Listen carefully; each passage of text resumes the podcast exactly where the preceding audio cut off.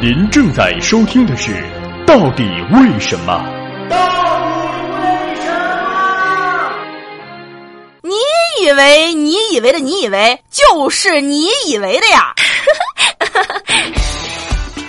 本节目由实习小妹赞助播出。屁股扭一扭呀，烦恼都没有。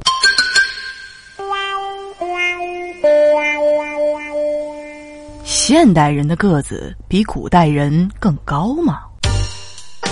和古人相比，我们到底是更高还是更矮呢？大部分自豪的现代人都倾向于前一种答案。比如武侠小说作家黄易，在他的黄色啊穿越小说《寻秦记》里是这样设定的：美女再说一遍。这次项少龙听懂了，原来他说自己长得很高，他从未见过有人长得那么高的。他暗笑，那个时代的人必然是长得个子较矮。这时他才明白自己长得如何高大。那些人中最高的都要比他矮半个头，让他更是顾盼自豪。大有鹤立鸡群之感。好了。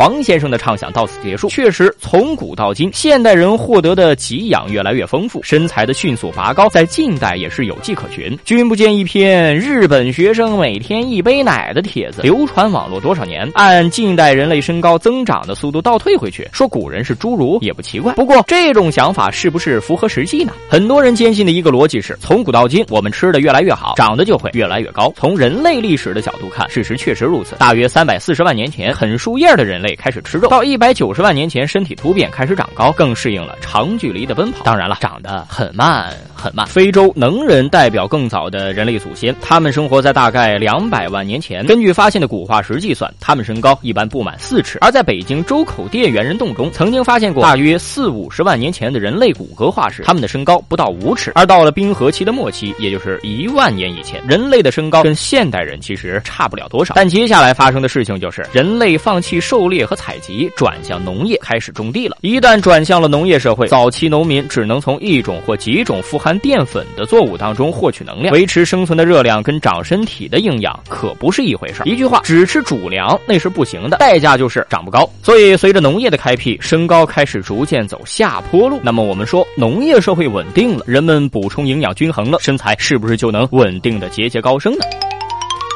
并不会。一个重要的原因是，食物、衣服和医疗救治等需求程度的好坏，也在决定着人类的身高。中世纪初期，人的身高能达到最大值，是因为当时地球的平均气温要比之前或之后高了两到三度，农业收成又好，可耕种土地增加，可以饲养更多的家禽家畜，人口密集程度减少，也就降低了疾病传播的概率。这些条件良性循环一下，身高嗖的。就上去了。二零一三年，《牛津经济文献杂志》上有一篇新的论文显示，从十九世纪中叶到二十世纪八十年代期间，欧洲男性平均增加了前所未有的十一厘米。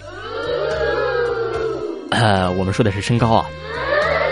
在东方，日本人的平均身高也差不多在半个世纪里完成了十厘米左右的逆袭。至于在中国，这条路赶得更急迫一点。虽然总体上成年男性平均身高还不到一米七零，但如果按年龄层划分，就能看出明显的增长趋势。所以说，我们在身高上全民逆袭指日可待。最具思想的娱乐范儿脱口秀，最有品位的冷知识加工厂。百变大咖丽丽，恶搞达人周硕，带你 bigger than bigger。